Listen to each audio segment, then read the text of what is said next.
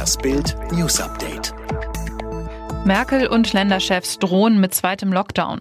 Immer neue Hotspots in ganz Deutschland und zuletzt 5132 Neuinfektionen innerhalb von 24 Stunden.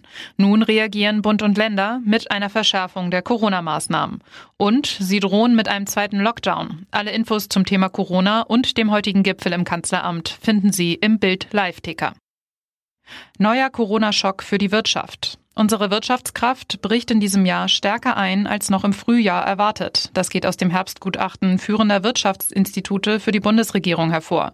In der am Mittwoch veröffentlichten Prognose heißt es, das Vorkrisenniveau werde voraussichtlich erst Ende 2021 erreicht. Erst Ende 2022 dürfte die deutsche Wirtschaft demnach wieder normal ausgelastet sein. EU verhängt Sanktionen gegen Putins Schergen. Die EU wird nach dem Giftanschlag auf den Kreml-Kritiker Alexei Nawalny sechs Personen und eine Organisation aus Russland mit Sanktionen belegen. Die Strafmaßnahmen, die EU-Einreiseverbote und Vermögenssperren umfassen, sollen nun im schriftlichen Verfahren formell beschlossen werden.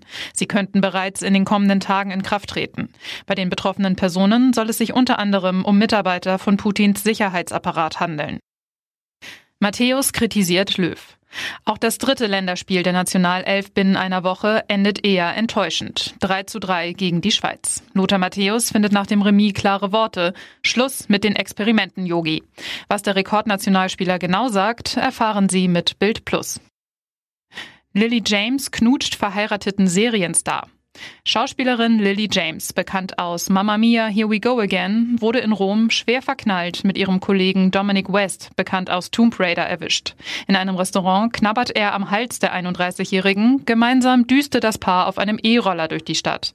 Das Problem? Wests Ehefrau erfuhr durch die Aufnahmen von der Affäre ihres Mannes. Bei Bild sehen auch sie die Fotos.